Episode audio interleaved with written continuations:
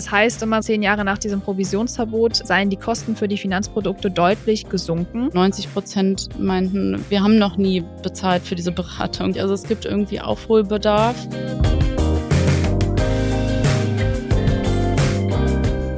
Herzlich willkommen zu einer neuen Folge Finanzfluss exklusiv. Sollte es verboten werden, dass Finanzberaterinnen und Finanzberater, die Anlegern bei wichtigen finanziellen Fragen ja beratend zur Seite stehen sollen, für bestimmte Produkte, die sie an ihre Kunden verkaufen, Provision, also eine Extrasumme an Geld bekommen? Das wurde in den letzten Monaten in der EU diskutiert. Die Rede war von einem Provisionsverbot für die Finanzberatung. Und ein großer Teil von euch in der Finanzfluss-Community haben gesagt, dass sie das gut finden würden. Wir haben euch nämlich letztens in unserem Finanzfluss-Newsletter, dem Memo, gefragt, was ihr von dem Vorschlag haltet. Und ganze 70 Prozent von euch waren für ein Provisionsverbot. Aber was würde ein solches Verbot eigentlich bedeuten? Und was wäre die Alternative und ist die wirklich besser und kostet Anlegerinnen am Ende auch wirklich weniger? Und warum gibt es jetzt erstmal doch kein Verbot? All das hat meine Kollegin Mona recherchiert und wir sprechen jetzt in dieser Folge darüber. Viel Spaß!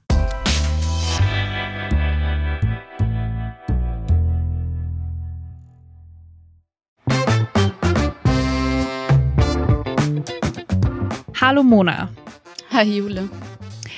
Diese Diskussion über ein Provisionsverbot für die Finanzberatung wurde in den letzten Monaten ja auf EU-Ebene ziemlich heiß geführt. Mal ganz kurz für alle, um alle abzuholen. Provision heißt, dass ein Finanzberater, der auf Provisionsbasis arbeitet, prozentual beteiligt wird, wenn er bestimmte Finanzprodukte empfiehlt.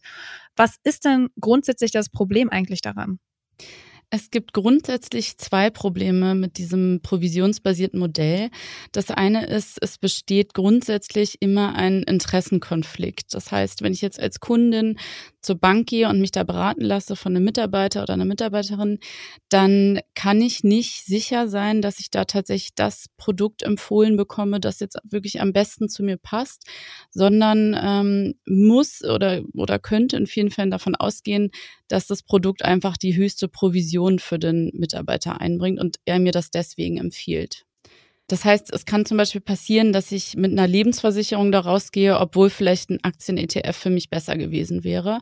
Oder noch viel schlimmer, ich gehe mit einem Produkt raus, was viel zu riskant ist für meine Bedürfnisse, was aber eigentlich nicht passieren sollte. Und sollte es doch passieren, dann könnte man im Regelfall auch dagegen klagen, denn Bankberaterinnen und Bankberater sind verpflichtet, das alles offen zu legen, wenn es um Risiko und mögliche Gefahren geht.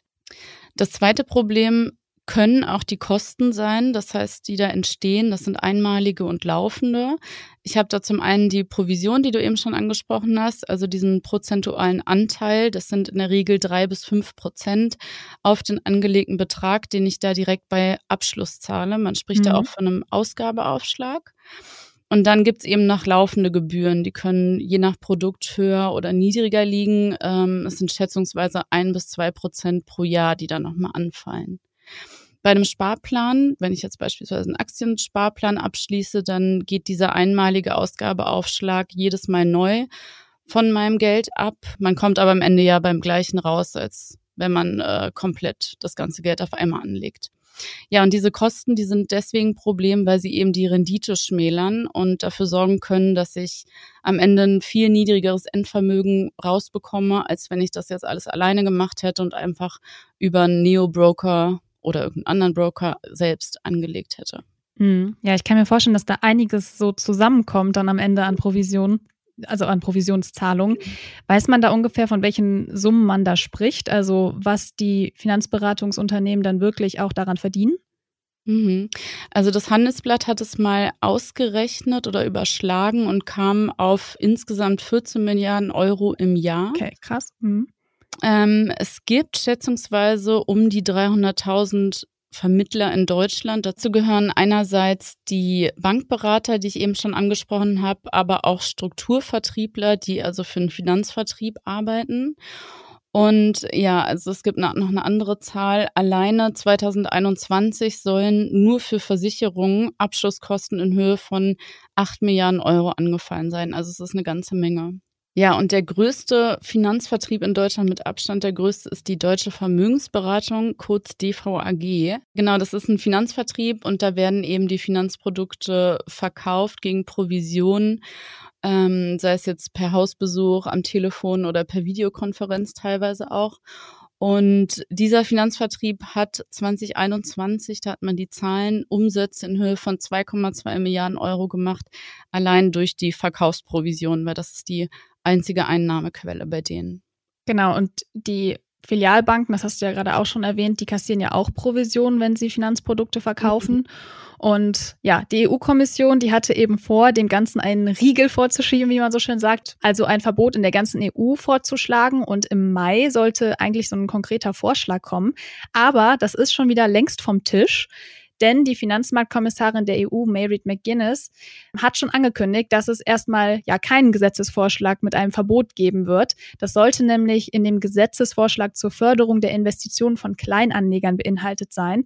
Aber es gab einfach so viel Widerstand, dass McGuinness jetzt gesagt hat, nee, okay, dann erstmal doch nicht. Mhm. Das Thema bleibt aber trotzdem total spannend, denn das Problem bleibt ja erstmal bestehen. Also es gibt eine, ja, ein asymmetrisches Informationsverhalten zwischen Kunden und Beraterinnen, die einen Informationsvorsprung haben und davon natürlich profitieren, was dann eben ja zur eher manchmal suboptimalen Beratung für mhm. Kundinnen führen kann.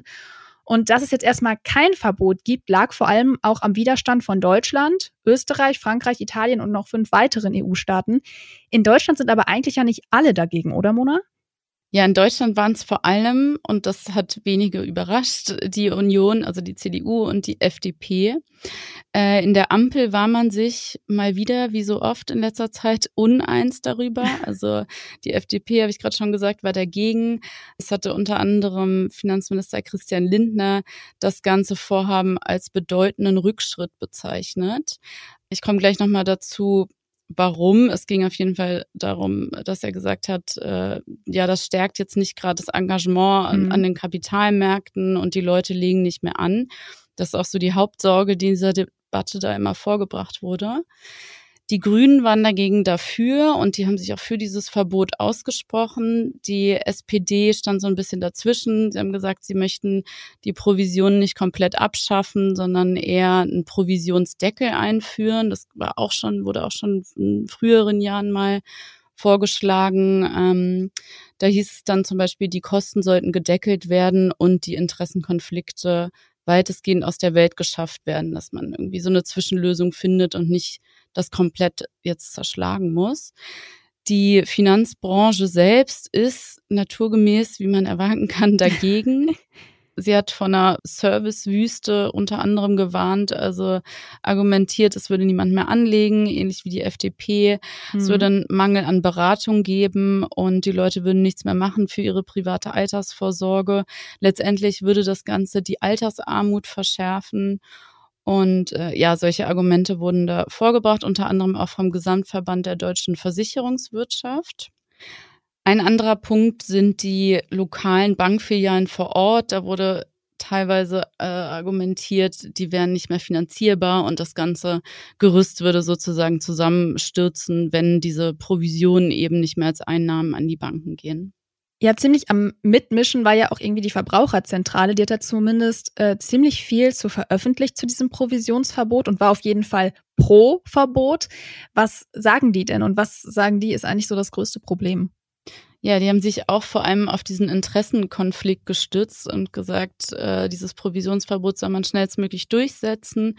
Äh, da war zum Beispiel Nils Nauhauser, der Abteilungsleiter im Bereich Altersvorsorge, Banken und Kredite bei der Verbraucherzentrale Baden-Württemberg und ähm, hat Zitat von Fehlanreizen gesprochen, die beseitigt werden müssen. Also, dass eben Bankberater oder auch Strukturvertriebler dazu angeregt werden, andere Produkte zu empfehlen, als es eigentlich nützlich wäre, einfach nur um eine höhere Provision zu kassieren. Und dieser Anreiz besteht ja auch de facto. Ob er jetzt ausgenutzt wird oder nicht, ist natürlich nochmal eine andere Frage. Ähm, man muss ja auch in der ganzen Debatte dazu sagen, ich würde jetzt gar nicht jedem, der in dem Bereich berät oder Finanzberater ist, unterstellen, ähm, was Böses im Sinn zu haben von vornherein. Und es gibt sicherlich auch äh, Berater, die die völlig ähm, uneigennützig beraten mhm. und zu Produkten oder Produkte empfehlen, die ihrer Bank gerade vielleicht gar nichts einbringen. Ja, aber diese Anreize bestehen eben und man kann davon ausgehen, dass sie auch ausgenutzt werden.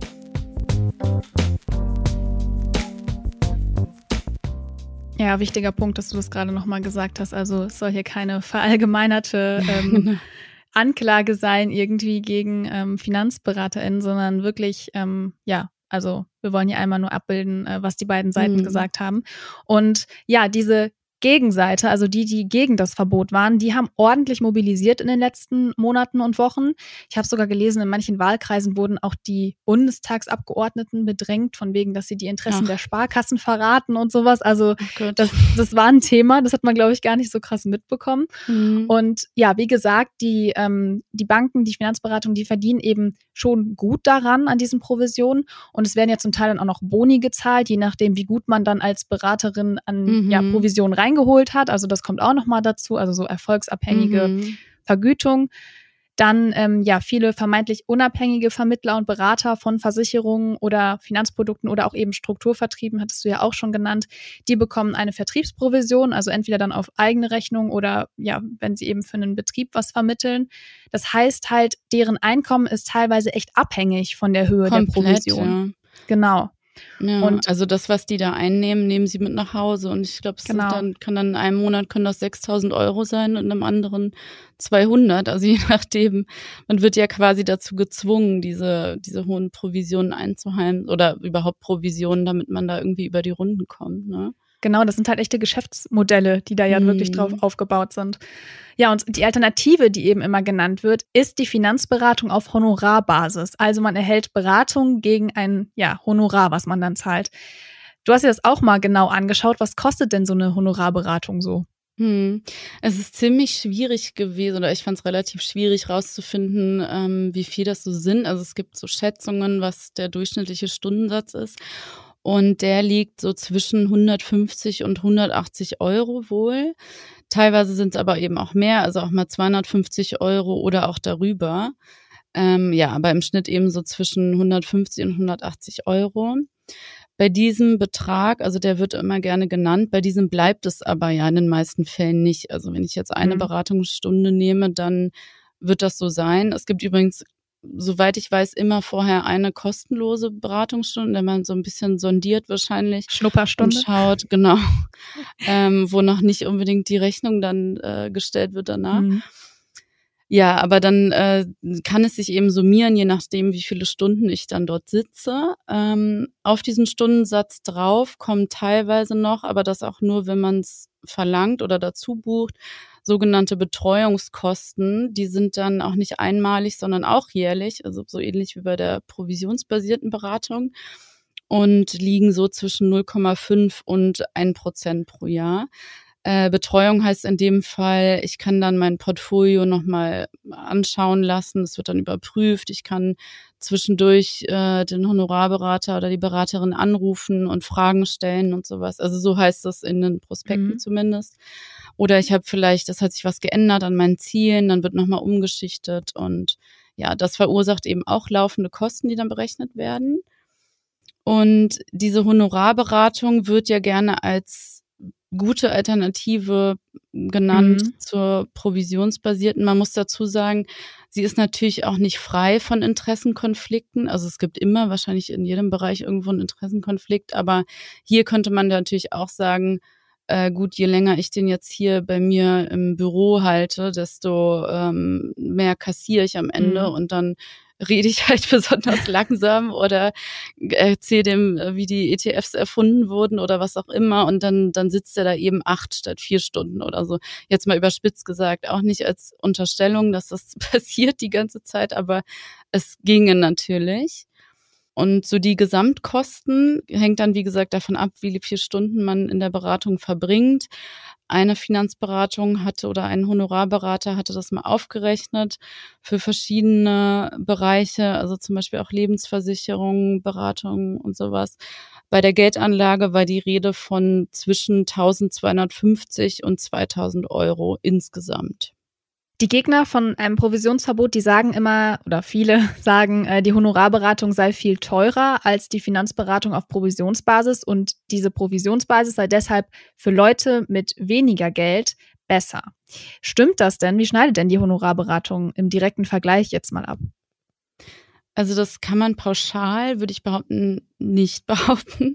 Denn es kommt vor allem darauf an, wie viel man anlegen möchte. Mhm. Und ich würde auch sagen, es ist nicht völlig falsch zu sagen, für Leute mit weniger Geld lohnt sich äh, die Provision eher. Aber wir haben das Ganze eben mal durchgerechnet und äh, an mehreren Beispielfällen geschaut. Also wenn wir jetzt angenommen 30.000 Euro haben und ich möchte die auf einmal anlegen für 30 Jahre, also für eine Laufzeit von 30 Jahren, dann würde ich bei der Bankberatung oder beim Strukturvertrieb oder was auch immer würde ich beispielsweise vier Prozent Ausgabeaufschlag zahlen. Also es können bis zu fünf Prozent sein, aber wir gehen jetzt mal hier von vier Prozent mhm. aus.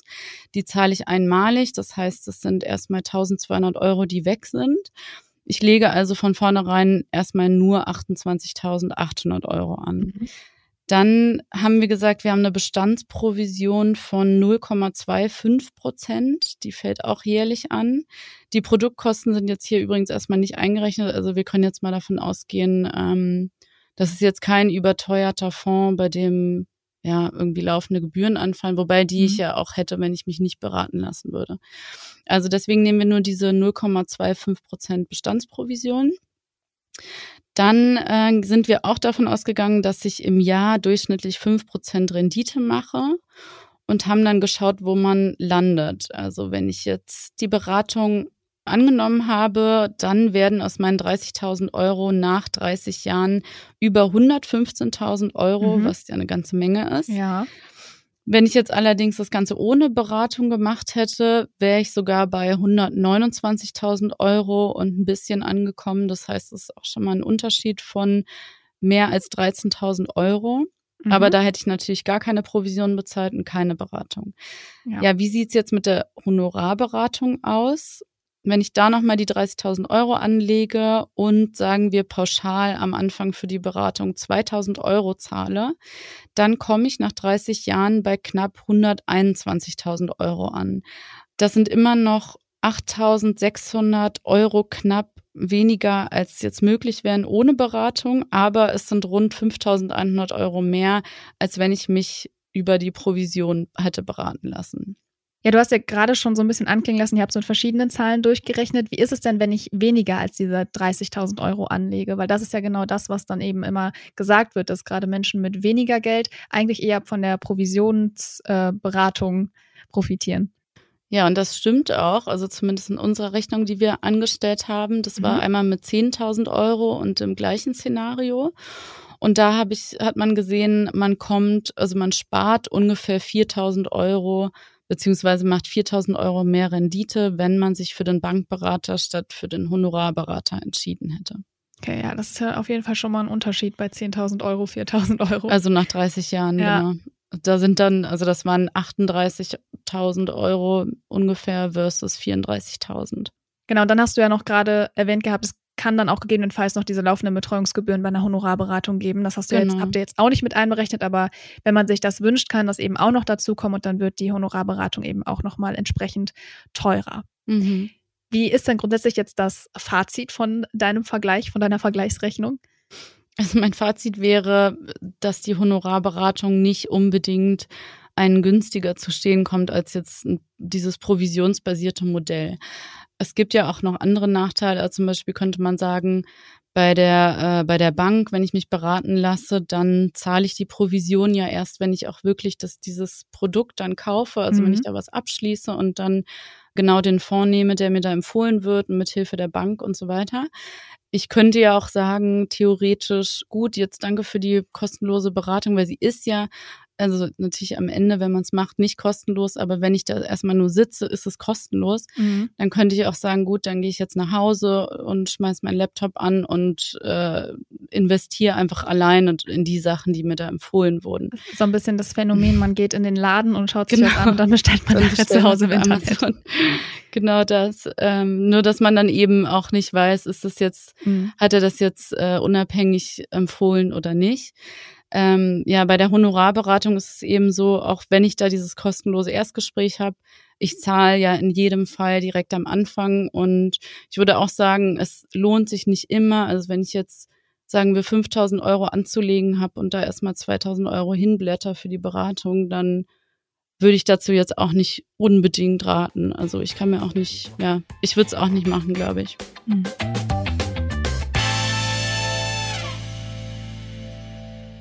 Du hast ja auch die Leserinnen und Leser vom Finanzfluss-Memo gefragt, also unserem Newsletter, den ihr auch sehr, sehr gerne abonnieren könnt. Dann kriegt ihr nämlich jede Woche Post von Mona in eure ähm, euer Mailpostfach. Den äh, Link packe ich euch auch natürlich gerne in die Show Notes. Und äh, du hattest da gefragt, was sie von einem Provisionsverbot halten würden. Und 70 Prozent waren für ein Verbot. Mhm. Entsprechend 30 Prozent dagegen, um das noch zu vervollständigen. Hat dich das überrascht? Nicht unbedingt, weil ich vorher ein paar Studien äh, oder Befragungen mir angeschaut habe, unter anderem eine von der Privatbank Quirin. Da haben 63 Prozent, also etwas weniger der Befragten gesagt, sie befürworten so ein Verbot. Es kam aber auch noch ein paar andere ganz interessante Erkenntnisse bei dieser Befragung raus. Deswegen hatte ich die auch in den Artikel mit aufgenommen. Nämlich, dass diese Sorgen, die von den von FDP und Co. da zum Beispiel angebracht wurden, gar nicht so unberechtigt mhm. sind offenbar, wie, wie man meinen könnte. Also es haben zum Beispiel knapp 40 Prozent der Teilnehmer gesagt, dass sie, wenn es diese Provision nicht mehr gäbe und damit diese Beratung gegen Provision, dass sie dann sich aber auch nicht gegen äh, Honorar beraten lassen würden. Also sie würden nicht zum Honorarberater gehen. Mhm. Äh, lediglich ein Drittel hat gesagt, sie würden sowas nutzen. Ähm, 17 Prozent haben gesagt, sie hätten gerne eine prozentuale Vergütung in Höhe von 1,5 Prozent jährlich, also die quasi feststeht. Und ähm, nur 16 Prozent haben sich wirklich klar für eine Honorarberatung, also so eine stundenbasierte Bezahlung, ausgesprochen.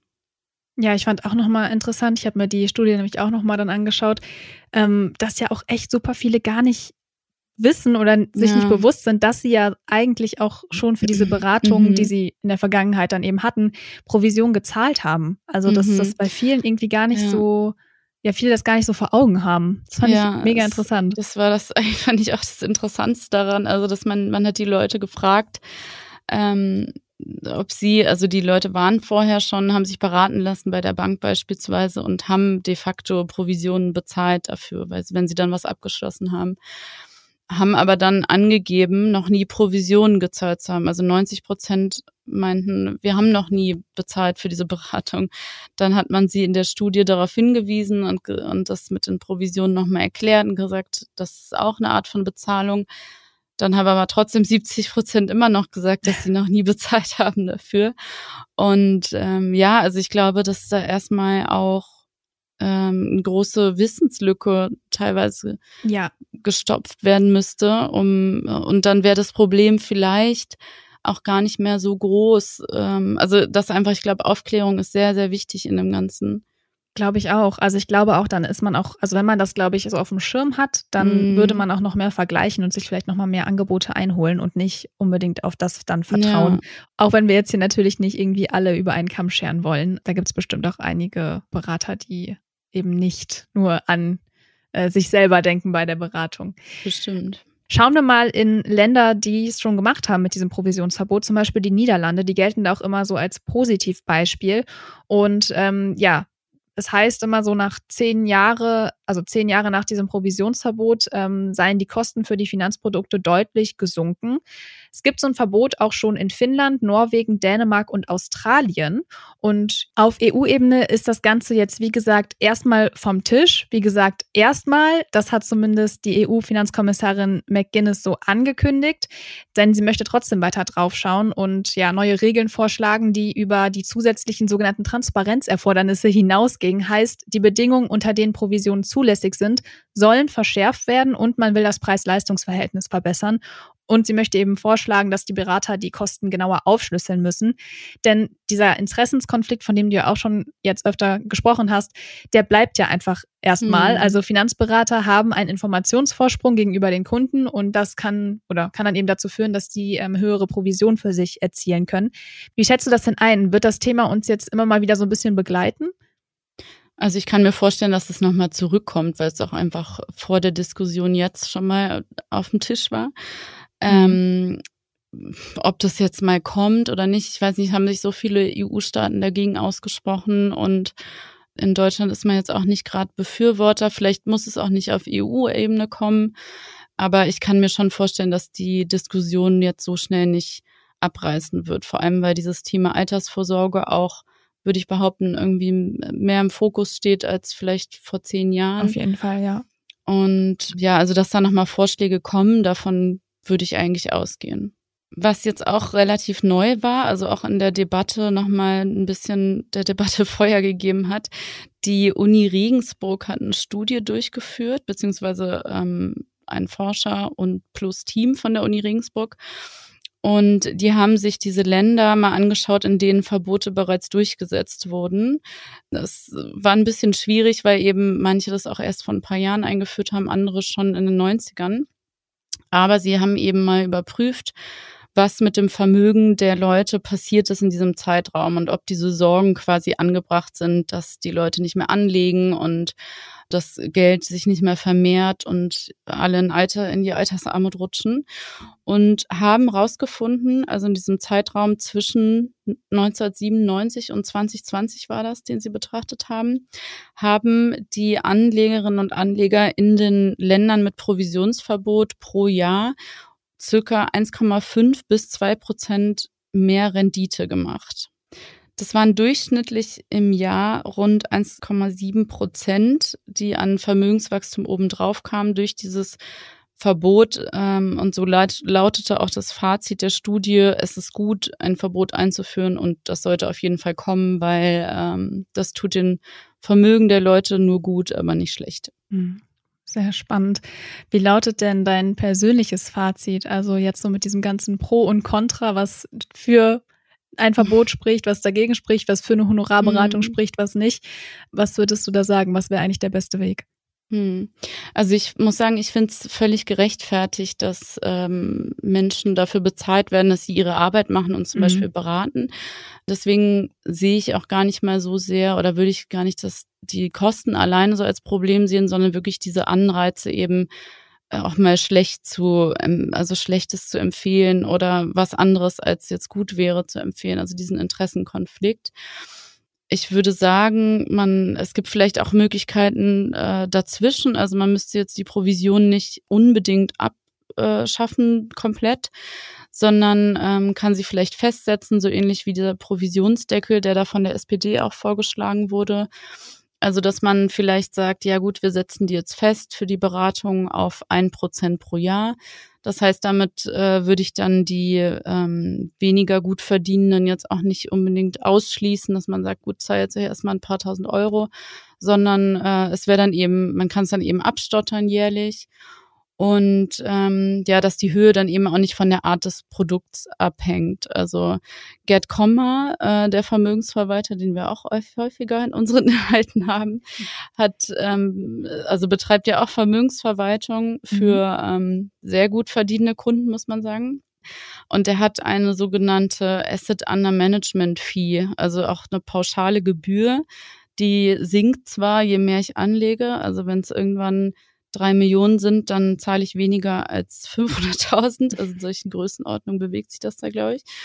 Aber sie ist eben nicht abhängig von der Art des Produkts und mhm. dann kann ich als Kundin eben davon ausgehen, äh, dass mir da nicht irgendein Mist aufgequatscht wird, nur weil, ja. weil da dann zwei Prozent mehr im Jahr rauskommen. Und was eben bei solchen Summen ja auch wirklich einen großen Unterschied machen würde.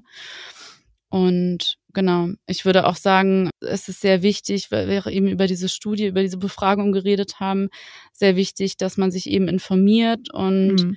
Ja, am Ende ist das Informationsangebot da anscheinend dürftig. Also es gibt irgendwie Aufholbedarf. Aber andererseits sind eben auch viele Informationen, was vielleicht auch viele Menschen nicht wissen, ähm, frei verfügbar und unabhängige Informationen im Internet und auch die Kostenstrukturen, die gibt's ja schon. Also Banken haben ja schon diese Offenlegungsverpflichtungen und sowas. Die sind halt teilweise sehr kompliziert gestaltet und man blickt da nicht direkt durch als äh, Kundin, aber ja, es, es gibt das und ähm, ich würde sagen, auch auf jeden Fall, bevor man sich beraten lässt, darüber informieren, so gut es geht. Mhm. Ja, ich glaube, da hat die Finanz EU-Finanzkommissarin auf jeden Fall auch recht, wenn sie sagt, dass vielleicht Berater das auch noch besser aufschlüsseln müssen, mhm. ähm, weil es ist halt schon einfach kompliziert, gerade wenn man irgendwie anfängt mit dem Thema Geldanlage ja. und investieren. Da ist man, glaube ich, sowieso so überwältigt mit ja, allem, äh, dass man da vielleicht nicht unbedingt hinschaut, aber man es eigentlich machen sollte. Mhm. Ganz spannend fand ich jetzt auch, die BaFin hat äh, sich auch noch zu Wort gemeldet in der ganzen Sache, natürlich. Und die haben auch nochmal gesagt, dass sie ähm, zwar gegen ein Verbot sind, aber dass sie das Thema grundsätzlich auch im Blick haben. Das hat zumindest der Direktor Frank Grund gesagt.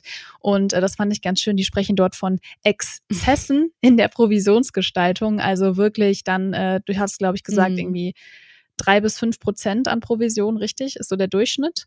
Also diese, ja. dieser Ausgabeaufschlag kann bis zu fünf Prozent betragen, ja. Genau, also ähm, ich weiß gar nicht, was dann noch, was schon Exzesse sind und was nicht. Ich fand einfach äh, den Ausdruck sehr schön. Sehr treffend. Und, ja, genau. Und ähm, genau, die BaFin hat eben angekündigt, sie äh, wollen sich da vor allem mal alle Vermittler ansehen, die mit ihren Provisionen im oberen Viertel liegen, so haben sie es gesagt. Und äh, ich glaube, da darf man ja, mal gespannt sein, was dieses obere Viertel eigentlich ist, ob da nochmal was kommt mhm. und ähm, ja, was dann eben für die Vermittler folgt, die diese Exzesse ausleben. Genau, aber grundsätzlich glaube ich, dass das Thema uns auf jeden Fall noch begleiten wird in Zukunft. Sicher. Deswegen danke dir, Mona, und äh, schön, dass du hier warst und danke für ja, den Einblick in dieses ja doch irgendwie doch kompliziertere Thema. Danke dir, Jule, und danke für die Einladung.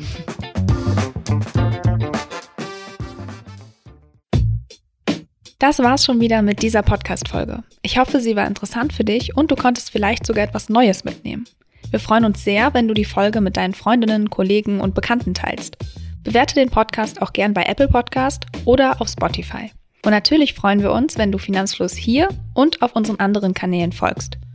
Die Links dorthin und alle wichtigen Verweise aus dieser Folge findest du in den Show Notes. Danke fürs Zuhören. Bis zur nächsten Folge.